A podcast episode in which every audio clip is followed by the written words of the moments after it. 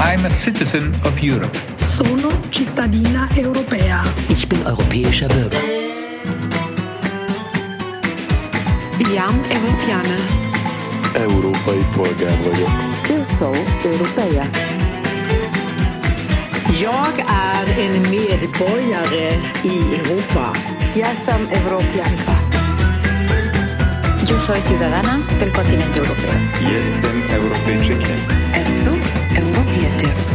Sunt cetățean al Europei.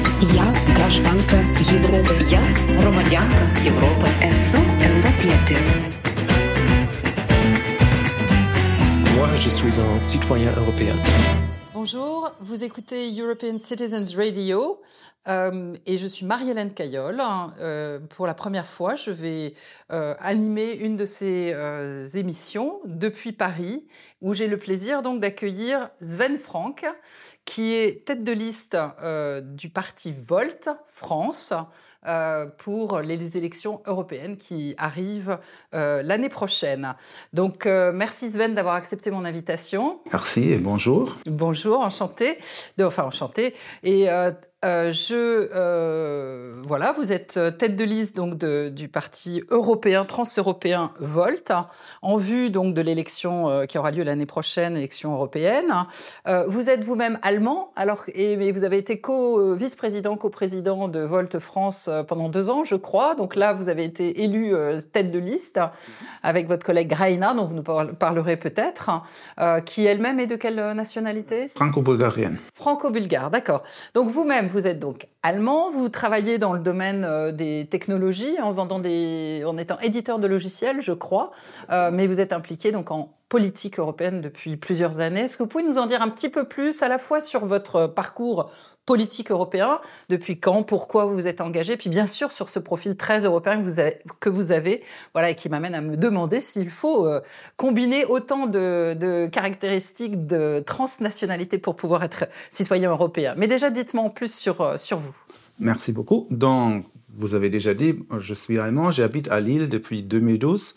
Euh, côté professionnel, vous avez bien mentionné, je, gère des projets de recherche, soit français, soit européenne, pour un éditeur de logiciels libres. Donc, c'est aussi un travail, disons, très, très dans l'esprit de l'Union européenne, où il faut toujours travailler avec plusieurs partenaires dans plusieurs pays. Nous avons aussi une volet plus, plus, encore plus politique, où nous essayons de réunir dans toute l'Europe les créateurs de technologies, du cloud et des télécommunications, pour nous faire connaître pour dire il y a une monde euh, après les grands les grandes entreprises américaines et, et d'Asie qui existent aussi en Europe qui méritent aussi de d'exister voilà et côté Volt euh, je suis maintenant un membre depuis 2018 donc, donc depuis cinq ans oui, oui mm -hmm. donc j'ai trouvé Volt c'était après le premier tour des élections présidentielles en 2017 et le le deuxième tour de Emmanuel Macron contre euh, les peines où je me dis ok qu'est-ce que je peux faire en, en, en tant que citoyen allemand qui n'a pas la nationalité française donc je ne peux pas voter ou renforcer le, le front républicain euh, donc j'ai commencé de, de m'intéresser plus actif sur la politique au lieu de voter qui je fais toujours mais Et je pense que quelques mois après, j'ai trouvé Volt par hasard. Euh, mmh. Je me dis, OK, c'est la première fois qu'un mouvement, un parti politique m'a parlé de mes convictions, de mes idées d'une citoyenneté européenne. Donc, je suis allemand en France, ma femme est d'origine slovène, donc je pense je représente qu'est-ce qu qu'on peut dire une, une citoyenne européenne. Et donc, c'est la première fois que je me suis inscrit pour un mouvement et parti politique à l'époque. Euh, et nous avons à l'époque en 2019 essayé de participer aux élections dans le maximum de pays possible. Je dis toujours très motivé mais aussi très naïf parce que c'est pas facile. J'espère nous aurons l'occasion aussi d'expliquer de, un peu plus dans, dans cet après-midi les éléments importants. Euh, et depuis ça pour nous aussi pour moi c'est un engagement à long terme donc pour moi je, je dis toujours c'est comme planter un arbre ou ou voilà donc il faut du temps pour pour, être réactif dans la politique et pour changer la politique et pour aussi pour nous espérons changer l'Europe et la société. J'étais co-président les derniers deux ans. nous avons le règlement à l'antenne. On ne peut pas être co-président et tête de la liste. Donc, une fois mon mandat était fini, je, je me présentais à l'interne aux élections pour devenir tête de liste. Ça, ça, fait maintenant trois, quatre semaines. Je... Bravo, toutes mes félicitations. Cette élection méritée, voilà. oui, ah, tout à fait. Et voilà, et donc maintenant, c'est le grand aventure des élections européennes. Oui, donc, donc du coup, pour vous, c'est une première expérience. Finalement, vous êtes arrivé après la première, euh, la première campagne euh, qu'a faite. Euh, C'était la première campagne de Volt en. Moi, disons, le premier campagne, le premier vrai campagne pour les oui. élections européennes en 2019. Volt, Volt ah, oui, France non. a été fondé, mais il y a dans chaque pays des exigences à remplir pour pouvoir participer à une élection. En, en France, même offrir à l'époque un compte bancaire, si vous êtes un nouveau parti, euh, le banque dit a priori non. Mm -hmm. Donc, nous avons à, l'époque allé d'une banque à l'autre. Aujourd'hui, nous avons, si nous avons un refus en écrit, on peut aller à la banque, euh, vers la Banque de France qui va désigner une banque qui ouvrir un compte bancaire ou un compte pour la campagne. Mais à l'époque, je dis naïf, Ouais, ouais. Comme avant, nous n'avons pas su que c'est possible. Et donc, à l'époque, c'était déjà la fin pour notre campagne mm -hmm. en France. Donc, nous avons commencé et après arrêté parce que pas possible. Pas possible, d'accord. Mais donc, il y a des, des, lois qui ont changé, euh, qui favorisent un petit peu plus quand même ces, cette... Ces actions de, de, de campagne transeuropéenne, enfin, je sais que ça fait longtemps qu'on réclame des statuts d'associations européennes, qu'on n'y arrive pas, de partis politiques transeuropéens qui sont maintenant, enfin, ont été reconnus par euh, le Parlement européen, ont été acceptés. Mais est-ce que derrière, il y a des législations qui favorisent un petit peu, euh, ou est-ce que ça reste extrêmement compliqué?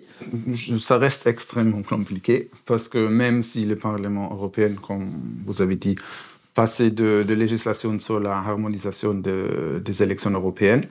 Je pense il y a un an, mais il y a un grand délai entre quelque chose qui, qui se passe au niveau européen et l'adaptation et la ratification au niveau national. Donc même si c'était discuté de, faciliter, par exemple, le, le, le, les informations pour s'inscrire aux listes électorales pour les citoyens européens, il y a 15 millions dans toute l'Europe, comme moi, Allemands, qui peuvent voter en France, mais la plupart des citoyens européens ne savent pas mmh.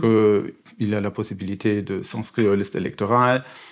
C'est tout en français, donc il y a, il y a une une, une, gamme de propositions qui ont été passées, mais je vois déjà que c'est trop tard pour, pour vraiment faire la différence ou pour faire une différence. En tout cas, en 2024, en, on est 2024. toujours. Mais vous êtes justement, Volt fait partie de ces acteurs euh, qui quand même émergent et qui euh, sont, euh, portent ce, ce, au moins voilà, même si pas encore euh, forcément, ça paraît très peut-être illusoire de vouloir de participer au changement de l'ensemble du projet européen de la réforme, etc. Mais au moins sur ces petits points-là, d'arriver à ouvrir des petites portes pour permettre aux citoyens de plus s'engager et petit à petit arriver à faire une différence. C'est ça un petit peu l'idée du oui, de et Volt. Même, et même cette, cette harmonisation de loi électorale, c'était poussé par notre eurodéputé. Voilà. Parce que nous avons réussi en 2019 de faire élire une eurodéputée en Allemagne mm -hmm. qui travaille depuis, bon, maintenant presque cinq ans pour mm -hmm. nos objectifs communs. Et ça, c'était, bon, ça, ça reste toujours un objectif important pour nous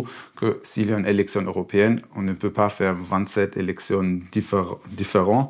Dans une pays, vous pouvez voter avec 16 ans, dans l'autre pays avec 18 ans dans une pays, il faut 5% pour être élu, dans l'autre, il n'y a pas de seuil minimum. Donc, pour, pour faire ou pour, pour créer une identité européenne, aussi dans l'échelon électoral, c'est nécessaire qu'une élection européenne, ce n'est pas une élection nationale dans chaque pays, mais une vraie élection européenne.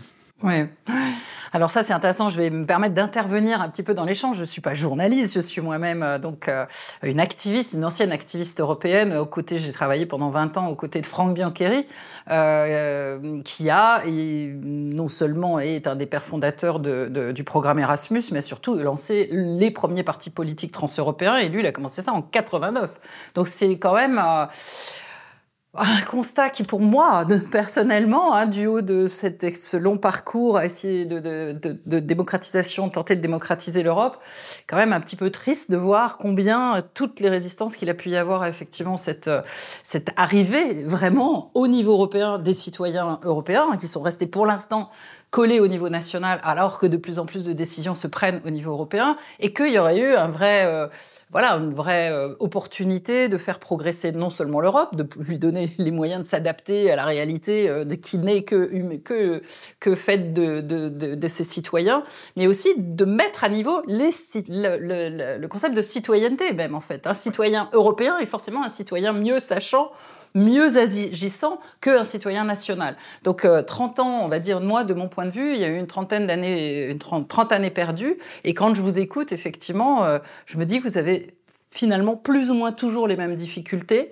Peut-être quand même, qu'est-ce que vous diriez, qu'est-ce que vous verriez comme différence entre positive, je dirais cette fois-ci, entre euh, les, la situation, le contexte dans lequel nous on a opéré à partir de 89 pour essayer de créer des partis politiques trans-européens, mobiliser les citoyens, convaincre les institutions, obtenir des lois, etc. Et puis aujourd'hui, est-ce que quand même, euh, d'ailleurs vous avez eu plus de succès que nous, vous avez quand même réussi à avoir un, euh, je crois, un député oui. en 2019, hein, et aujourd'hui, et, et, donc voilà, donc il y a quand même des, des vraies différences. Qu'est-ce voilà, comment vous verriez ces différences euh, en, en, 30 ans, malgré tout? Je pense que l'Europe est plus dans la connaissance de, citoyens. Peut-être pas avec une, identité européenne, mais c'est néanmoins sur les radars. Donc je pense, ou je me souviens aussi, il y a 30 ans, c'est à l'époque, en Allemagne, le, le Parlement européen, c'était plutôt, une, je le dis, une maison de retraite pour les politiciens au niveau national, où on se dit, ah, qu'est-ce qu'on fait avec cette personne? Bon, à Bruxelles. Et aujourd'hui, j'ai l'impression qu'il y a plus de volonté, aussi plus de nécessité pour nous de d'avoir des personnes compétentes, aussi, comme vous l'avez dit, avec une horizon européenne qui comprend les enjeux, qui ont qui comprend l'importance d'une de Union européenne, euh, qui peut aussi militer pour faire avancer le, le, projet européen. Donc, disons, je pense, il y a 30 ans et aujourd'hui, il y a plus, beaucoup plus de connaissances, je l'espère, pour les projets européens et pour la nécessité. Aussi, si nous prenons tout, tout ce qui se passe en dehors de l'Europe. Donc, il y a, bon, comme j'ai dit, il y a une nécessité d'agir en tant qu'Union européenne ou unie, disons comme ça, au minimum unie, parce que vous a, nous avons aujourd'hui les grands blocs des États-Unis, la Russie, la Chine. Seul comme État membre, je, je, je pense ça va, ça va être de plus en plus difficile de se de se faire entendre, d'avoir de, de, une influence sur le niveau géopolitique. Donc nous sommes plus ou moins obligés de, penser européenne. C'est maintenant le, travail qui nous aimerons aussi avec World Fair de, de vers une Europe qui peut être un acteur géopolitique. Parce qu'aujourd'hui, le projet européen, pour aussi personnellement, c'est plus une union économique et il manque la dimension démocratique et des autres dimensions. Et il faut commencer de réfléchir comment le mettre en œuvre et comment avancer avec, avec l'Union. Alors, moi, ce qui m'intéresse, c'est aussi, je, euh, voilà, on a changé de génération, vous travaillez, je crois que dans l'ensemble, vous avez beaucoup de jeunes. Quel est l'âge moyen de, des, des, des, militants de, de Volt En France, en Europe, est-ce que c'est à peu près pareil d'ailleurs? Euh, Au niveau européen, c'est 32. 32 l'âge moyen? Oui. ouais. Et en France? Euh, En France, je pense on peu plus, mais pas beaucoup. Donc je pense qu'on est, on est dans les moyennes aussi. Donc il y a cet aspect générationnel donc, qui m'intéresse. Bon, euh, une moyenne à 32, c'est pas si jeune que ça en réalité. Mais est-ce que vous avez le sentiment que les nouvelles générations euh, il y a finalement plus de, gens qui s'intéressent de, qui s'intéressent de citoyens européens potentiels parce qu'en fait en même temps je trouve que d'une certaine manière à la fois l'Europe est omniprésente bien sûr toutes les crises qu'on connaît ont une dimension européenne donc euh, tout le monde parle d'Europe donc logiquement ça doit effectivement éveiller une conscience citoyenne européenne notamment chez les, les, jeunes citoyens mais en même temps on a aussi l'impression qu'il y a une Europe qui se referme qui fait qu'on a une forme de repli sur les sur les sur les États membres qui réenferme un petit peu les citoyens, y compris d'ailleurs avec Internet. Euh, Et en même temps, on a l'impression que là où il y a de la mobilisation chez les jeunes, c'est plutôt sur des enjeux globaux. Et c'est là que je me dis, comment on arrive encore, comment vous arrivez encore à, tenir, enfin à attirer à vous une jeune génération par rapport à, ces caractéristiques que je viens de, décrire? Bah, Et je le dis aussi sur la rue, si j'échange avec des personnes. Pour nous, une de nos idées principales de Volt, c'est de, travailler au travers des frontières pour avancer sur les grands enjeux. Donc, le changement climatique, les droits sociaux.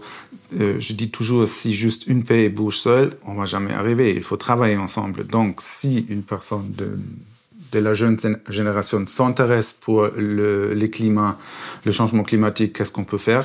J'ai milité aussi moi-même depuis plusieurs années pour les climats, mais euh, ça manifester, je trouve, de manifester, ça ne sert pas grand-chose.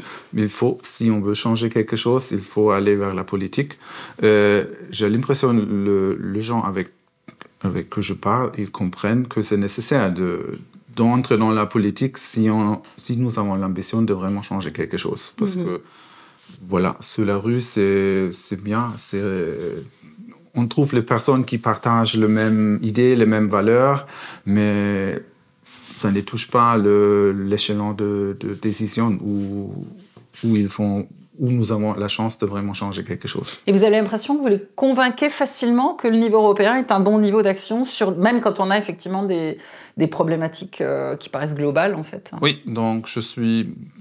Nous étions à, à Arras et Amiens le dernier week-end pour parler avec de, sur la rue avec des personnes pour le intéressé à notre projet à Volt. C'était, j'étais surpris, même s'il y a des personnes qui, qui niaient, par exemple, le changement climatique, où je me dis, déjà dit, OK, ça va être euh, compliqué. compliqué. Mais à la fin, c'était une, une, une monsieur, je pense, beaucoup plus de 70 ans et elle m'a dit c'était bien d'avoir parlé parce que nous sommes d'accord, il faut rester unis dans notre diversité, il faut avancer avec l'Europe. Ça va être compliqué, mais c'est important. Euh, je, je, je, pense oui, on peut mais, parler. Mais c'est intéressant ce que vous dites parce que sur, euh, ça me fait faire une, une remarque, c'est sur le changement climatique. Beaucoup de prétendus euh, climato-sceptiques sont surtout des gens qui disent euh, moi je n'ai pas comment je peux faire quelque chose sur un sujet aussi euh, vaste, euh, inatteignable en tant que petit citoyen mal mal relayé. Et c'est vrai que du coup peut-être que c'est un moyen de réengager sur des questions environnementales. On sait qu'il y a un, un désengagement actuellement, hein, c'est noté, notoire du fait spontanément d'un sentiment d'impuissance. Peut-être qu'effectivement des partis politiques tr trans-européens comme Volt euh, en montrant que par le niveau européen, il y a moyen d'agir un peu plus, enfin, il y a plus de moyens d'agir, peuvent réengager des gens euh, sur des questions comme l'environnement, comme les grands enjeux globaux qu'on a sur la table. Parce que nous avons aussi une, c'est une, c'est le, la différence principale aux partis politiques nationaux, nous avons un programme commun. Mm -hmm. Donc, de, de Chypre à, à Portugal, de Suède à, en Italie, nous avons le même objectif sur les grands enjeux où nous voulons trouver de, des solutions. C'est très différent aux partis politiques nation, nationaux qui arrivent avec leurs idées nationales au, par, au parquet européen. Et puis, a les grandes discussions, comment se mettre d'accord. J'étais dans, une conférence il y a une semaine, c'était aussi la santé des autres intervenants. Il faut les présenter comme une grande nouveauté programme pan-européen. Donc, mmh. j'étais content de pouvoir dire, voilà, nous avons déjà un programme pan-européen. Mmh. Euh, c'est maintenant pour nous une question, comment franchir les obstacles électoraux dans chaque pays pour, pour mmh. commencer d'être élu. Euh, pour... Et ça, je dis toujours, ça, ça suffit déjà d'être une menace d'être élu pour faire bouger les choses. Donc, mm. je, je, citais, je cite toujours notre député allemand qui, qui, nous a raconté une fois que le conservateur en Allemagne lui dit en passant, on va commencer à voler vos idées parce que les gens commencent à voter pour vous. Ah ben. Donc, c'est bien parce que ça montre que nous avons déjà un effet. Un effet, voilà, c'est ça. Voilà. Donc, Tout à fait. Même, une influence. Oui, une influence. Donc, juste en, en dé en déviant une menace, on peut déjà faire bouger les choses pour que l'autre parti politique se dise ah, ok, il faut faire attention parce que euh, cette jeune mouvement Volt a peut-être la capacité de, de faire élire quelqu'un, donc mieux regarder leur programme et regarder s'il y a le, les idées qu'il faut, qu'il faut prendre en tête et il faut garder peut-être. Mm. Ouais. D'accord. Alors justement, ça nous amène un petit peu plus à...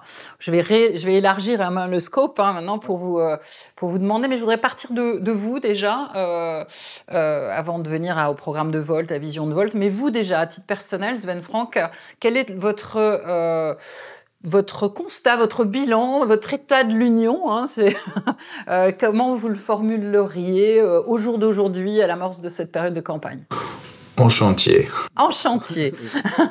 Disons, je ne connais pas en détail la vision de Jean Monnet, par exemple, au début, où il faut aller avec l'Union européenne, mais je pense que nous avons franchi la moitié de la route. Et nous sommes dans un point où c'est probablement difficile d'avancer parce que nous avons l'unanimité et je dis aussi toujours on va jamais nous trouver avec 27 gouvernements pro-européens donc il faut trouver une façon comment faire avancer le projet européen parce que c'est quoi l'alternative? Donc pour moi c'est c'est l'impératif en fait d'essayer de de faire plus d'Europe oui, mais alors donc, euh, je vous apprendrai rien en vous disant que l'Europe a quelques petits problèmes sur le dos et que du coup, elle est un petit peu, enfin, du point de vue d'un nombre croissant de citoyens, j'imagine, euh, et de, et de gouvernements, même si effectivement les gouvernements n'ont pas envie d'en sortir vraiment, parce qu'ils y ont intérêt encore, pas tous, de moins en moins d'ailleurs, ça c'est des questions qui vont quand même se poser. Mais bon, euh, il me semble qu'il y a une tentation en ce moment de se dire que par le niveau européen, on est plutôt dans un, une certaine paralysie que dans une certaine euh, enfin, capacité, capacitation. Et que peut-être de repasser, surtout quand on est, euh, par exemple, en France, hein, euh, l'exemple est pertinent puisque donc vous faites campagne dans ce cadre-là, des grands pays comme la France, l'Angleterre a fait ce choix-là, s'en sort beaucoup mieux que ce qu'on les gens ont pensé. Nous, euh, alors je, dirige aussi euh, par ailleurs le think tank, euh, le laboratoire européen d'anticipation politique. Nous, on fait partie des premiers à avoir dit ne nous réjouissons pas trop vite d'une sortie du, Royaume-Uni qui l'affaiblirait. bien sûr qu'il va y avoir une période un peu compliquée à traverser, mais le, Royaume-Uni, c'est aussi redonner une, de, la, de la souveraineté, de la capacité d'action, et elle est en train de très bien l'utiliser, l'Angleterre. Je pense qu'il peut y avoir des tentations dans des grands pays comme l'Allemagne ou la France de se dire est-ce que je suis plus puissant dans l'UE ou tout seul? Alors voilà, donc euh, ces, problèmes qu'il a, que, l'Europe a tant de mal à, résoudre, sur lesquels elle a tant de mal à être un acteur, vous parliez d'un acteur géopolitique, etc., alors que ça fait, ça fait 40 ans que je fais de l'Europe bientôt, euh, que je n'arrête pas d'entendre parler d'une Europe qui doit devenir politique, qui doit devenir démocratique, qui doit devenir un acteur géopolitique, et on n'y est toujours pas. Qu'est-ce qui vous semble aujourd'hui être euh, donné, enfin, donner de l'espoir, euh, outre Volt, bien sûr, pour imaginer que quelque chose se décante, qui soit de la nature d'une Europe fonctionnelle à nouveau? Hum, je pense que les circonstances vont nous amener à soit à trouver une solution, soit l'Europe va, va probablement cesser d'exister dans dans le forme il existe aujourd'hui. Donc, nous avons le, les guerres dans toutes les frontières, presque. Euh, C'était aussi la pandémie du Covid qui a déclenché aussi pas mal de, de, choses au niveau européen. Et je pense aussi avec le changement climatique, bah, les enjeux sont trop grands pour une pays seule de, de, trouver une solution ou une solution qui va, qui va fonctionner à long terme. Donc, c'est comme je dis, je pense pour moi, c'est. Comment dire dans une dans une façon, ça me donne espoir que les circonstances, même mauvaises, vont nous forcer oui. à dépenser plus d'Europe. Mais d'un autre côté, il faut aussi pousser à long terme pour que les choses avancent. Donc, on peut pas dire on va attendre la prochaine oui. catastrophe pour que les choses bougent. Et il faut aussi euh, faire l'effort à long terme pour dire nous n'avons pas vraiment notre option. Donc, nous avons discuté, par exemple, hier dans notre réunion à Lille, la loi immigration qui est en cours euh, au Sénat et à l'Assemblée nationale. Et le point principal pour nous, c'était bah, la France fait quoi toute seule? Donc, on ne va pas répondre aux enjeux migratoires juste comme la France, parce que c'est une dans l'Union européenne, il y a 27 pays et il faut trouver une solution ensemble parce que sinon, ça va être difficile dans l'avenir. Oui, alors, bon, sur. Euh pourtant, pourtant, actuellement, c'est ce que font les États. C'est-à-dire qu'ils estiment qu'effectivement, ils se protègent mieux à monter tout seuls euh, leurs frontières qu'à attendre que l'Europe monte des frontières qui font peur. Parce que c'est vrai qu'une super frontière européenne, euh, on n'en a pas non plus envie. Donc est-ce que finalement, des frontières euh, mieux démocratiquement contrôlées, nationales, sont pas plus souhaitables pour essayer de contrôler ces flux? Bon, je, je, je, voilà, je sais pas ce que vous en pensez. Bah, pour nous, aussi en tant que vote, c'est un enjeu qu'il faut où il faut trouver une réponse au niveau européen, parce qu'il y a aussi l'obligation d'une solidarité entre, une pays, euh, entre plusieurs pays. Euh, si nous voulons une, certaine forme de stabilité au continent européen, il faut aussi prendre en compte que, par exemple, la Grèce, l'Italie, ils sont seuls avec plus ou moins seul avec la question migratoire. Donc on peut dire, bon, on s'est fout, euh, c'est pas la France, mais à un moment... On peut se dire ça. Le problème, c'est que si on répond mal à toutes ces questions, c'est ce qu'on va se dire. Et, donc c'est là qu'il faut arriver à revenir en, performance, en compétence, en capacité. Donc si nous voulons, et pour, pour, moi et pour nous, le projet européen, c'est un projet de, de, la paix et de la stabilité. Si nous voulons rassurer la paix et la stabilité, il faut aussi travailler ensemble. Donc bien sûr, c'est peut-être toujours plus facile d'agir seul parce que, bon, moins de pays avec, il faut se coordonner, plus on peut, aux théories, avancer. Mais l'objectif, si nous regardons en tête que c'est la stabilité, et, bah, il faut travailler ensemble parce qu'on va être toutes et tous perdants, euh, perdants si euh, l'Italie ou la Grèce nous sont presque déjà là, parce qu'avec des gouvernements d'extrême droite, et le, les effets ils déclenchent, la législation il déclenche, il faut, il faut garder en tête euh, pourquoi nous avons cette Europe et pourquoi c'est nécessaire de trouver les solutions au niveau européen. Non, mais ça, vous, de toute manière, tout à l'heure, vous disiez euh, l'Europe pourrait cesser d'exister. Euh, vous vouliez dire, bien sans doute, l'UE pourrait cesser d'exister. L'Europe ne cessera de toute manière pas d'exister. Et on a déjà fait eu des tas de projets. Moi, c'est ce que je dis toujours. L'histoire européenne n'est faite que de tentatives qui durent plus ou moins longtemps d'arriver à stabiliser le continent par des alliances de, entre les monarques, des empires, des projets de communauté européenne qui se transforme en Union européenne. Et donc, effectivement, ce qui est intéressant, c'est de se demander en quoi probablement les transformations systémiques majeures au, qui, qui a au niveau global et qui impactent inévitablement l'Europe, en quoi l'Europe est-elle en, train de se transformer probablement? Et en comment peut-on arriver à avoir une UE au centre de ça qui, au lieu d'être un frein à ces transformations, devienne un acteur un positif de la transformation ou alors, effectivement, imaginez ce que vous disiez, c'est-à-dire qu'à un moment, l'UE, c'est-à-dire ce carcan-là, peut-être va être amené à être remplacé par quelque chose d'autre, hein, puisqu'il n'arrive pas à se réformer. Ça, c'est nous ce que nous pensons à l'IP, et c'est les questions que nous nous posons, et en tout cas, c'est pour ça que je, je, pose ça pour, euh, pour vous en tant que donc, tête de liste de Volt euh, France.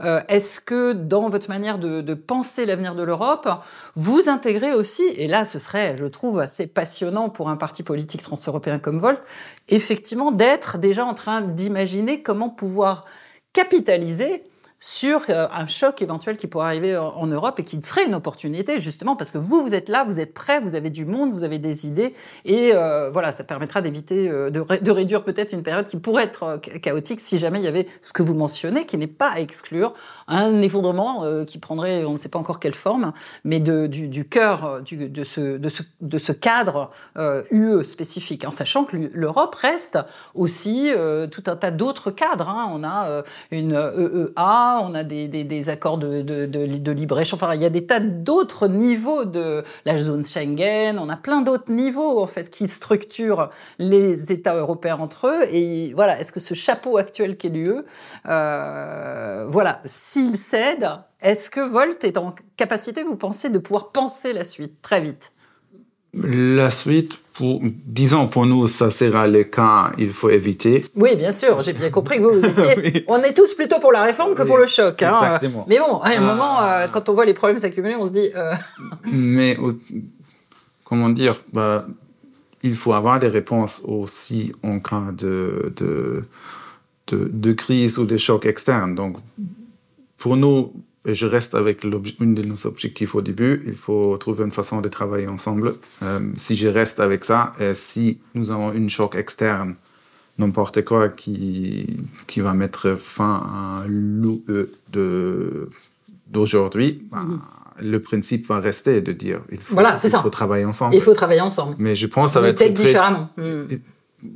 Si, on, si nous prenons l'Union des débuts à aujourd'hui, aujourd'hui c'est 27 États membres, donc de, de, trouver une nouvelle façon de travailler ensemble entre 27, j'imagine ça va être très difficile. Donc on va probablement aller vers une, une, réduction ou peut-être quelque chose qui s'appelle une Europe de plusieurs vitesses ou je ne sais pas quoi. Mais je, bah, je pense, nous sommes bien à 27 et il faut essayer de garder la formation comme il est. Voilà. je pense aussi pas qu'une pays va soudainement dire, bah, fait autre chose. Oui, mais alors en même temps, en même temps, ça m'amène à vous poser la question de quelle est la position, la vôtre, mais surtout celle de vote, là pour le coup, euh, par rapport au projet d'élargissement dont on entend parler en ce moment. Oui. Vous dites euh, une Europe à 27, mais on était 28 il n'y a pas très longtemps et on risque d'être je sais pas combien dans quelques temps en intégrant euh, des pays en guerre, euh, des pays qui sont qui touchent pas nos frontières, euh, tout ça sans aucun projet de référendum citoyen pour savoir si les Européens sont d'accord. Euh, et voilà, nous, personne, nous en tout cas à l'IP, on estime que ça c'est quand même des, des, dérives, on va dire, de, relativement autoritaires de la part de l'Union européenne, d'envisager des choses comme ça. Alors bien sûr, ça va être voté par euh, les États membres, euh, sans doute, euh, voilà, les, sans doute le Parlement européen, etc. Mais il y a un moment où quand même c'est des transformations structurelles qui requerraient logiquement l'avis des, des, des, citoyens européens. Est-ce que, que pense Volt de ce, ces perspectives d'élargissement un petit peu okay, Alors, dans, extrémistes? Dans une côté, nous, bah, nous plaidons pour avoir à terme une constitution européenne qui va remplacer les traités. Mm -hmm. Mais aujourd'hui, nous avons les traités et c'est les règlements à, à, jouer avec. Et donc, pour nous, c'est. Nous, nous, les regardons très critiques si la Commission européenne fait des propositions qui, plus ou moins, essayent de dépasser les traités, parce que ben, je, ben, si on joue si on joue du foot et personne se prend le règlement comme on jouait pour sérieux, s'il n'y a pas d'arbitre, ben, on va pas avoir un grand match de foot. Donc pour moi, la légitimité de l'Union européenne et sont les traités. Et donc, je suis toujours plus attentif si je vois les propositions qui sont faites aux médias sur ces sujets, mais aussi pour répondre à la question, nous sommes comme je dis, il y a, suivant la discussion d'une Europe de plusieurs vitesses, mais pour nous, c'est plutôt une Europe de plusieurs étapes.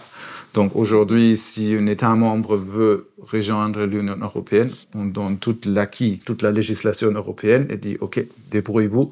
Euh, et une fois que vous avez adopté toute cette acquis européenne, on, on va regarder l'adhésion à l'Union européenne. Et je pense pour nous, c'est c'est trop de faire dans une étape. Donc, mm -hmm. si nous voulons, mais c'est aussi, ça va être aussi figuré de notre programme, que aujourd'hui, il ne suffit pas de rassurer la stabilité à long terme, il faut aussi travailler pour la paix et la stabilité en dehors de l'Union européenne. Et un moyen pour le faire, c'est une, vraie perspective de, de rejoindre l'Union européenne. Et selon nous, ça devrait se jouer dans plusieurs étapes. Et avec chaque étape, donc une étape signifie qu'une euh, est conforme à certains critères. Euh, L'Union européenne peut donner un peu d'accès aux bénéfices d'être dans l'Union. Euh, à la fin de ces étapes, c'est l'adhésion prop proprement officielle, mais il n'y a pas juste une étape.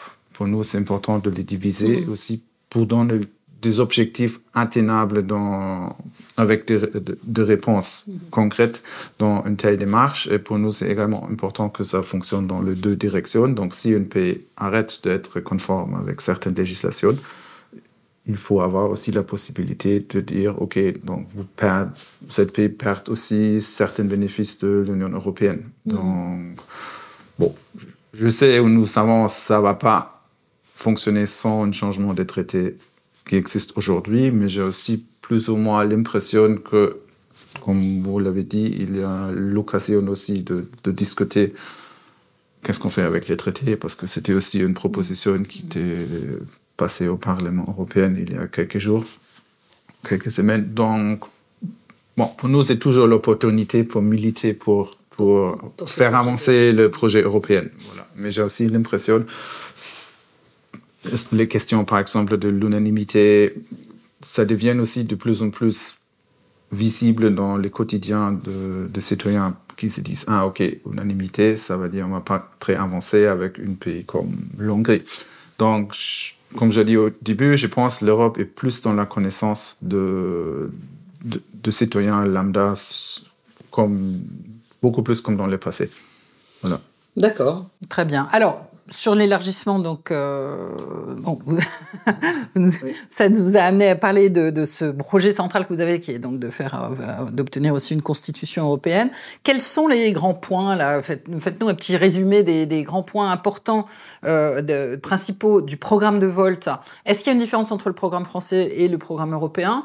Et puis, euh, est-ce que qu'est-ce que vous avez ressenti dans la fabrication de ce programme, hein, euh, vous personnellement, au-delà de ce qui a été retenu, comme étant le, souci de vos troupes, enfin de vos, des gens qui s'engagent à vos côtés. Euh, qu'est-ce qui les soucie finalement dans, ce projet européen Qu'est-ce voilà, qu'est-ce qu'ils veulent?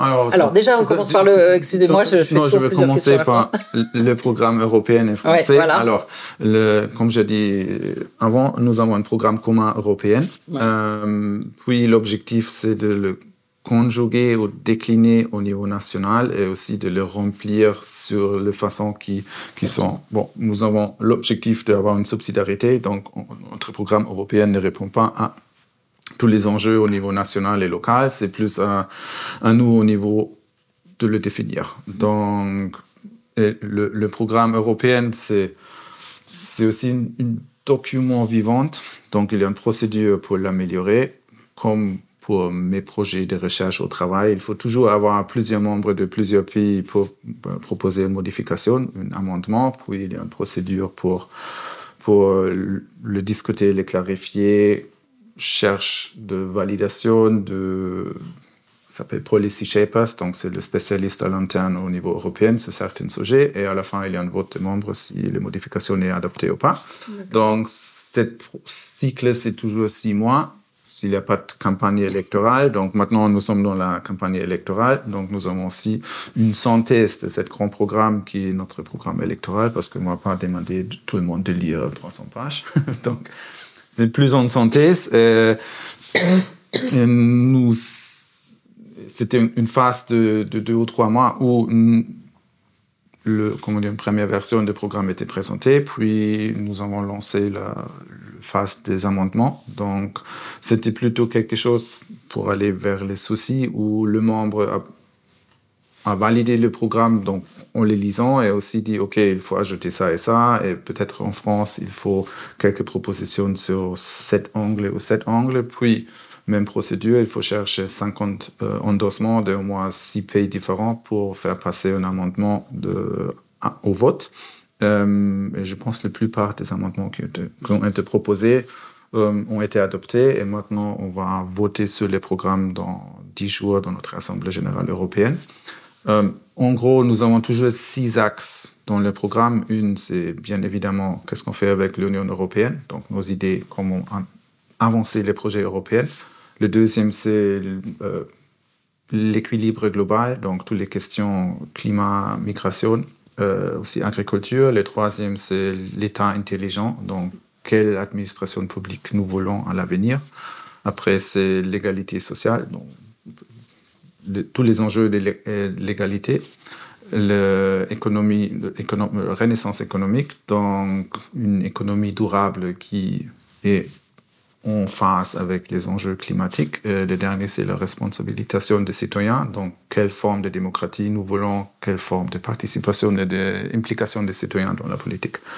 Et donc, autour de ces six sujets, Euh, le programme va se focaliser donc c'était aussi une vote il y a une an à l'interne quelles sont nos priorités. Donc le, le top 3 vont être la démocratie européenne euh, l'approvisionnement énergétique euh, et le troisième ça va être la défense. Donc c'est les trois points. Le membre en beauté donc nous avons fait un top 10 mm -hmm. donc les 10 propositions sur lesquels il faut mettre accent aux élections européennes. Mais bien sûr on va aussi essayer de répondre à toutes les, les questions possibles. Mais sur ces trois enjeux c'est pour nous le Alors, du coup, je vais rebondir. On, a, on en a déjà un petit peu parlé, mais sur euh, si vous me dites que c'est une très bonne nouvelle qu'effectivement la démocratie c'est très logique à la fois et en même temps c'est c'est bien de le, mettre quand même parce que l'ensemble du projet Voltaire est un projet de démocratisation, mais quand même dans le programme vous le mettez ce mot de démocratie. Qu'est-ce que euh, quelle est la proposition concrète que vous faites pour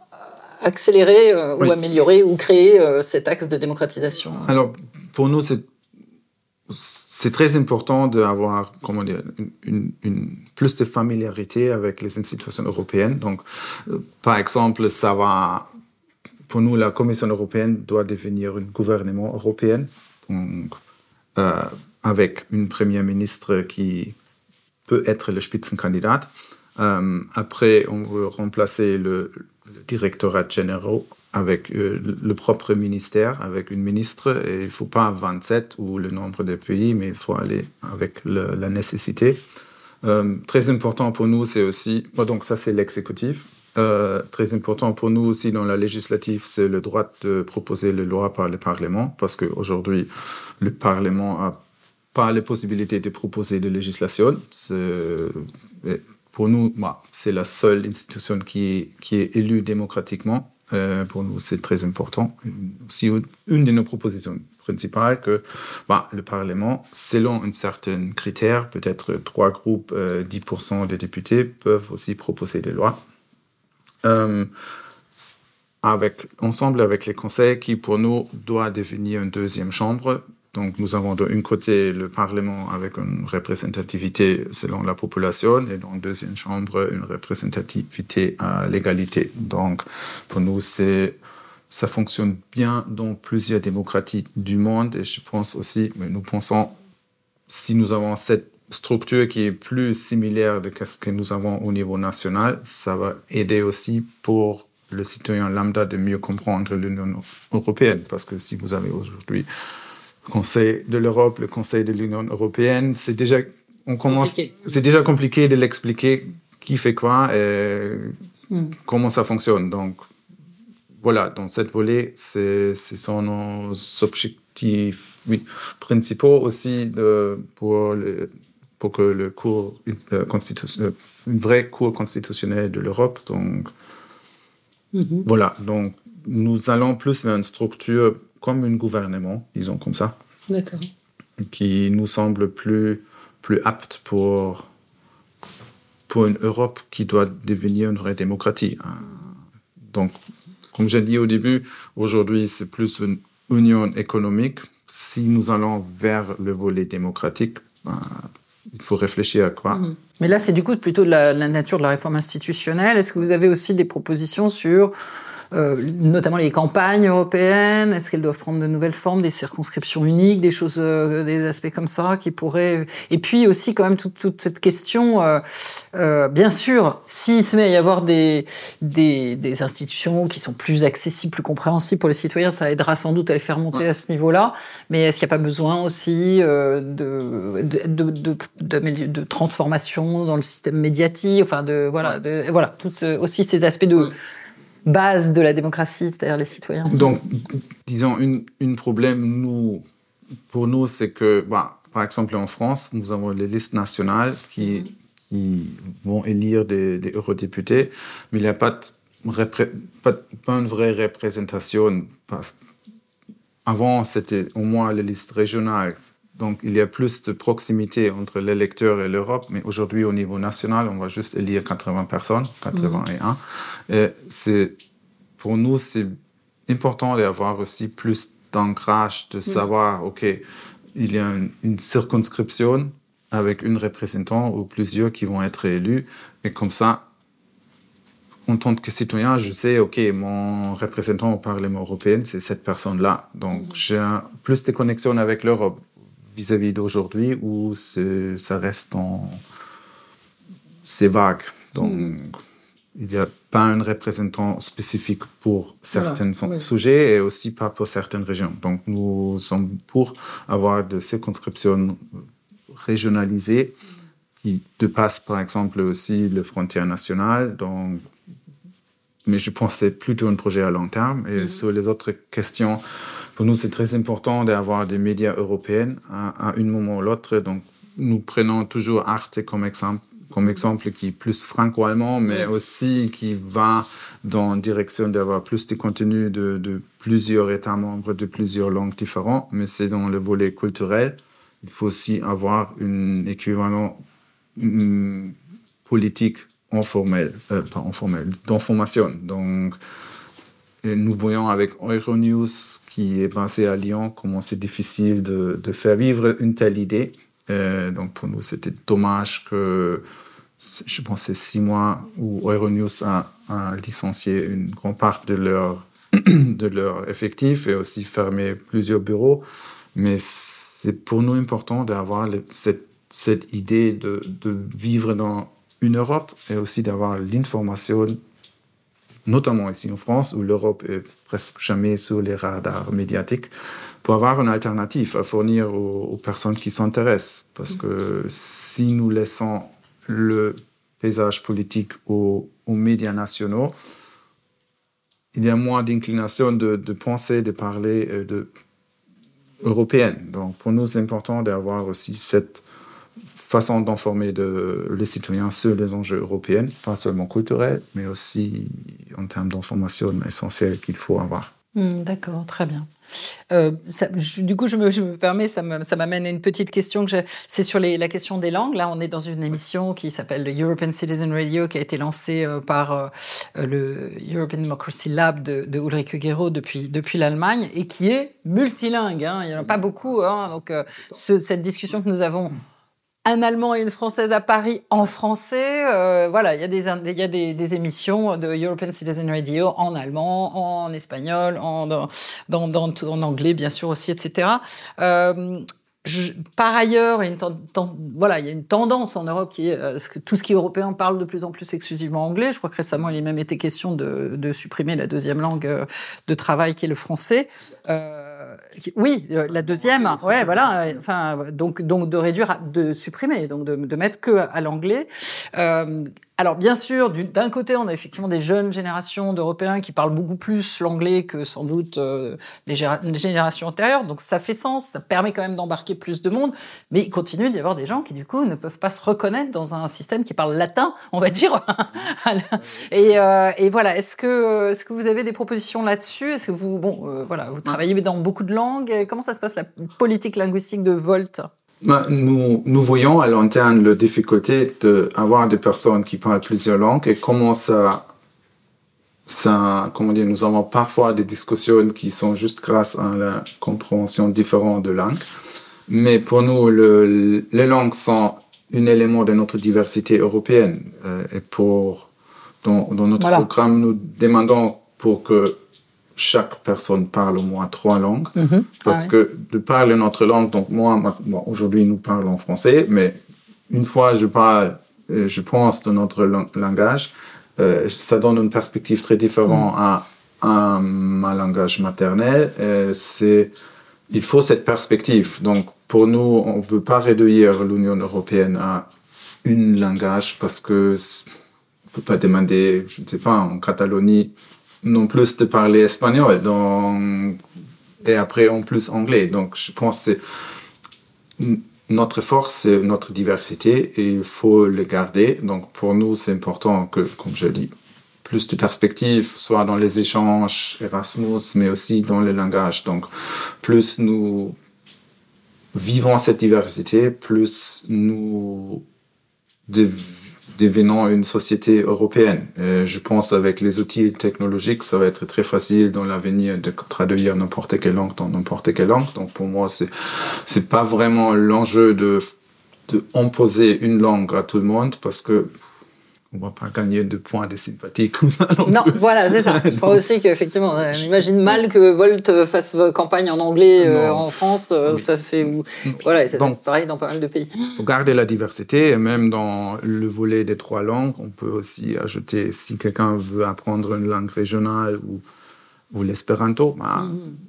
Si nous avons toujours l'objectif de parler trois langues, pour nous, c'est bien. Mm -hmm. Donc, bon. Voilà.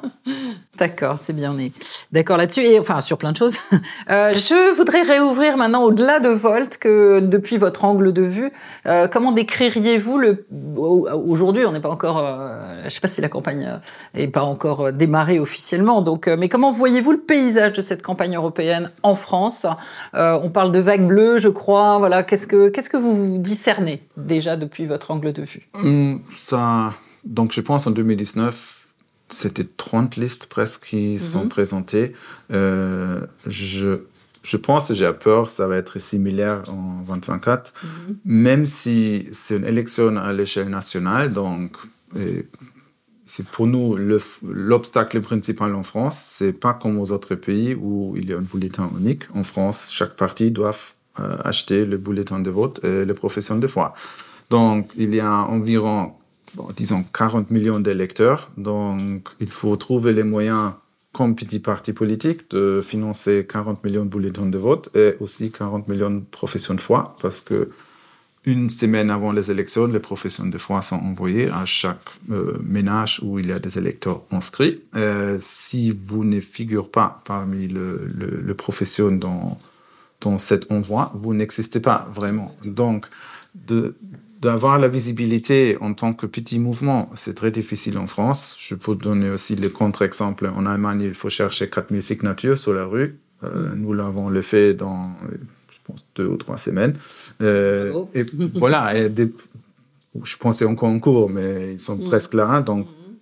c'est beaucoup plus facile d'avoir, et comme j'ai dit au début, de devenir une menace de se présenter à une élection pour faire bouger les choses. Et donc, en France, c'est pour nous aussi l'enjeu principal maintenant de, de, lever de, l'argent pour pouvoir proposer nos idées aux électeurs. Mm. Euh, je pense en gros, euh, c'est comment dire, sentiment politique, il y a une, Bon, il faut, il faut éviter de se trouver avec une majorité d'extrême droite au Parlement européen, notamment aussi en France, c'est le grand enjeu. Donc, si nous regardons les sondages, euh, j'ai l'impression ça va être très difficile. Aussi, si je pas, pas bah, comment dire, faut éviter de se diviser dans deux, camps ou aujourd'hui trois camps, juste l'extrême droite, l'extrême gauche et la majorité entre les trois. Je pense que notre société a beaucoup plus de diversité et de pluralité il faut trouver dans une démocratie idéale une, une façon pour que cette diversité est capable de vivre aussi dans l'élection. Donc, je, et aussi, je dis toujours une, une démocratie, pour équilibrer une démocratie, c'est plus facile avec le parti politique autour d'un centre au lieu de, de partis politiques dans les extrêmes. Et donc, il faut, à mon avis, aussi plus réfléchir, penser comment on peut travailler ensemble en tant que parti politique dans le centre de, de spectre politique. Et donc, c'est aussi pour nous l'objectif en tant que Volt. Donc, bien sûr, on va essayer de montrer une liste toute seule avec 81 candidats. Mais de faire 5%, de trouver l'argent, c'est très difficile toute seule. Donc, nous cherchons également de, de, de créer une, coalition avec des autres partis politiques qui sont dans nos pensées de pro-européennes. Bon, c'est le, common denominator. Donc, je pense que ça, c'est la seule option pour, parce que ça fait pas beaucoup de sens de se présenter, faire une ou 2%. Euh, mmh. Rappelez-nous, donc, combien faut-il faire de pourcents pour, euh, pour envoyer euh, un, un, député C'est 5% pour avoir 5 députés. C'est ça. Mais, mais si on fait 4-9, on a zéro député. Exactement. Voilà. Et ça, c'est vrai pour, pour la France ou pour tous les pays européens? Il y a plusieurs pays avec des seuils différents, comme voilà. je vous racontais au début. Chaque pays fait sa propre soupe. voilà, c'est ça. Ouais. et sur cet aspect-là aussi. sur, sur, cet aspect-là aussi. Donc, en Allemagne, il n'y a pas de seuil minimum. En 2029, ils, ils vont introduire 2%. Ah oui Donc, il faut aussi, pas très contre ça, mais 5%, c'est. C'est énorme. C'est énorme, c'est une million de voix, mm-hmm. plus ou moins. Donc, je dois convaincre une million de personnes. Oui.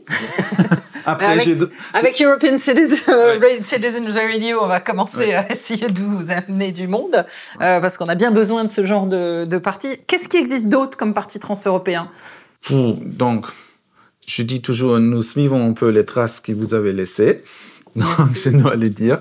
Euh, Aujourd'hui, je pense, le, nous avons bien sûr le, le parti politique européenne, mais c'est toujours un amalgame de partis politiques nationaux, nationaux. qui, qui s'étendent une couleur et une, une acronyme. Mais ils ont le programme différent, donc pour moi, c'est pas la même chose comme, comme Volt. Autre peut-être on peut dire 25 en 2019. Mm -hmm. Je ne sais pas où ils sont aujourd'hui, mais en vous 2019. Pouvez pas nous donner des infos sur Diem 25. Comment va Diem 25 Effectivement, qui est donc je, le parti qui a été créé par euh, Yanis Varoufakis, oui. euh, qui est avant vous hein, d'ailleurs, oui, avant. Vol, très à gauche, mm -hmm. euh, et qui a eu aussi quelques, quelques députés. euh, non, non, c'est pas sûr. Non. Ah non, ils n'ont pas réussi. Eux. Ah, c'est bizarre. Pas au niveau européen. Ah oui, pas au niveau européen. Mais nous avons travaillé avec eux au municipal à Lille parce ah, que nous avons fait une coalition en 2019 et 2020, donc mm -hmm. pendant la, la bah, jusqu'avant les Covid et après le premier confinement. Euh, mm -hmm. entre nous au niveau local, ça a super bien fonctionné, mais apparemment c'était bien, c'était pas pris bien au niveau national que Volt fait partie d'une coalition avec. Avec euh, Diem 25, parce que vous essayez de vous positionner beaucoup plus au centre euh, que Diem 25. Oui, je pense. Mais justement, j'allais vous poser un petit peu cette question, parce que vous parliez de diversité, du centre, euh, d'un centre large, j'imagine. Mais euh, en fait, vos, vos, vos militants sont situent quand même sur un, un, un échéance, un, pardon, un éventail assez large euh, politique. Est-ce que justement, parce que nous, en tout cas, à l'époque de, de, des, des, projets de, des partis politiques de Franck Biancheri, c'était vraiment on, officiellement, on disait qu'on n'avait pas de couleur politique, puisque le but c'était d'ouvrir la porte de la démocratie européenne et qu'il fallait faire un front avec les forces centristes plutôt pro-européennes, en tout cas, voilà, pas anti-européennes, euh, et que droite, gauche, centre, euh, voilà, devaient travailler ensemble, parce que là, il y avait un travail euh, important à faire qui nécessitait d'être nombreux. Est-ce que vous êtes un peu là-dessus et que vous jouez du coup? Et comment vous gérez à la fois cette diversité, qui est à la fois un atout, bien sûr, de créativité, d'innovation, d'idées originales, d'être, voilà, de trouver des solutions. En même temps, ça peut parfois être compliqué de gérer euh, des, des, gens qui peuvent avoir des idées très différentes euh, sur le, ouais. sur le projet Alors, nous, pour nous, deux éléments sont importants. Le pragmatisme, donc nous pouvons parler euh, en dehors des extrêmes avec tous les partis parce qu'il faut échanger. Pour nous, le consensus est important et dans les pays où nous avons déjà des élus au niveau municipal et aussi au niveau national, c'est notre façon à travailler. Euh, le deuxième, c'est notre perspective pan-européenne. Donc pour nous, c'est, peut-être comme une, filtre sur Instagram européenne euh, à chaque enjeu politique. Donc pour nous, nous essayons vraiment de le mettre, mettre l'accent au-dessous. Euh, si je prends en France, nous disons toujours notre ADN, c'est le, les écologistes réalistes, le sociodémocrate progressiste, mais aussi la gauche de la majorité. Donc, une certaine social-libéralisme. Si je, chaque pays, donc disons, si ça c'est nos trois éléments ADN, qui chaque pays ou chaque section de nous utilise, ils mettent l'accent chacun un peu différent. Mm -hmm. En France, je pense, nous sommes plus sociodémocrates progressistes. Mm -hmm. Si je prends les Pays-Bas, je pense qu'ils sont beaucoup plus sur euh, social-libéralisme, mais c'est un peu nos, nos, trois couleurs, disons comme ça. Je pense que la plupart de la population peuvent se trouver dans, ah, va se retrouver. dans cette triangle. Mm -hmm. je suis aussi d'accord avec vous. Parfois, à long terme, ça fait débat s'il faut se mettre d'accord sur certaines positions. Mhm. Mais je pense c'est bien d'avoir cette discussion à long terme pour trouver des accords, ensuite de le, de le faire avancer. Que, vous, que diriez-vous qu'est le, le plus petit commun dénominateur, justement? Vous avez l'impression qu'il y, est qu'il y a quelque chose qui est fait consensus, sur lequel vous pouvez vraiment jouer? Pour embarquer du monde Est-ce que c'est de la démocratisation justement ou est-ce que c'est l'environnement ou est-ce que c'est euh... mais l'environnement est traité par tout le monde donc du coup comment faire la différence? Le, le pan-européisme, je reste pan-européisme. Vous pensez que c'est vraiment un petit D'accord, ok, très bien, intéressant. Juste, on va on arrive au terme de notre de notre entretien. Euh, merci d'y avoir participé, Sven. Mais une petite dernière question très pragmatique. Donc, euh, vous espérez, d'après vos calculs, au niveau européen et au niveau français euh, raisonnablement, qu'est-ce que vous espérez avoir comme résultat euh, lors des prochaines élections européennes? Alors, euh, si je suis les sondages officiels, nous sommes à une siège en Allemagne et en Pays-Bas. Donc, j'espère que ça va être le minimum. Puis, j'espère d'avoir que nous avons des chances aussi en, en Belgique parce qu'il y a l'ancien président de N66, Sophie Intfeld, qui est aujourd'hui notre deuxième eurodéputé, qui a rejoint Volt Belgique pour prendre la tête de la liste néerlandaise, parce qu'en Belgique, il y a chaque pays fait sa propre soupe. Il y a deux listes, une liste française et une liste néerlandaise. Euh, également en Chypre, où nous, nous, venons il y a quelques semaines de, de créer Volt, notre section propre. Et il y a apparemment aussi une députée verte qui est en cours de nous rejoindre. Donc, ils ont une certaine puissance. Donc, j'espère aussi aux élections européennes, ça va peut-être s'éjouer. Et pour nous aussi en France, parce que la France, c'est une pays motrice de projet européen. Et nous voulons à long terme de Volt jouer notre rôle et aussi euh, au scrutin aux élections. Donc nous avons l'ambition de faire élire au moins une députée en France. C'est le travail. Nous menons, je mène. Euh, bon, ça va être pas facile, mais rien facile aujourd'hui. Donc. Non, c'est vrai, bravo, c'est très courageux. D'une certaine manière, en vous écoutant, je me dis, euh, c'est la première fois que je me fais d'ailleurs cette remarque, de me dire que finalement, la France euh, euh, se tire un peu une balle dans le pied pour essayer de compter au niveau européen, parce que là, c'est pas un des pays les plus faciles pour, pour arriver à amener des Français sur ce genre de plateforme et de succès. Enfin, de, de peu, c'est plus difficile d'imaginer un succès de Volte France compte tenu de toutes ces contraintes, à la fois de, de financer les bulletins de vote, les seuils qui sont euh, voilà, très élevés, etc. Est-ce que c'est une cible? Est-ce que la France n'aurait pas quand même un intérêt aussi, euh, euh, si elle veut compter via ses citoyens au niveau européen, à essayer de simplifier un petit peu l'accès de ses citoyens à des niveaux européens de politique? Grand oui, mais pour moi, Yes, donc pour moi, mmh. je, je, regrette que c'est assez compliqué parce que je pense aussi l'abstention aux élections une, une, est un résultat de, de ne pas penser d'être représentés aujourd'hui. Et donc, si nous laissons un système assez fermé comme aujourd'hui en France, où il y a le parti politique de longue date ou le, le mouvement qui ont beaucoup de moyens de financement pour s'imposer, si on laisse juste ces deux, trois, quatre mouvements gérer toute la démocratie, euh, on va pas aller très loin bah ouais. aussi avec la participation des citoyens parce que nous sommes dans une société qui, comme je dis, est très diverse avec des intérêts très diversifiés et aussi il y a des pays comme l'Allemagne qui montrent avec que ça fonctionne sans, sans seuil minimum et que les députés qui sont élus rejoignent les groupes au Parlement européen, ils font un super travail. Donc, de, de dire 5% c'est nécessaire pour pour travailler au Parlement européen. C'est pas vrai parce qu'il y a pas mal de pays qui montrent que ça fonctionne même avec des représentants de petits partis.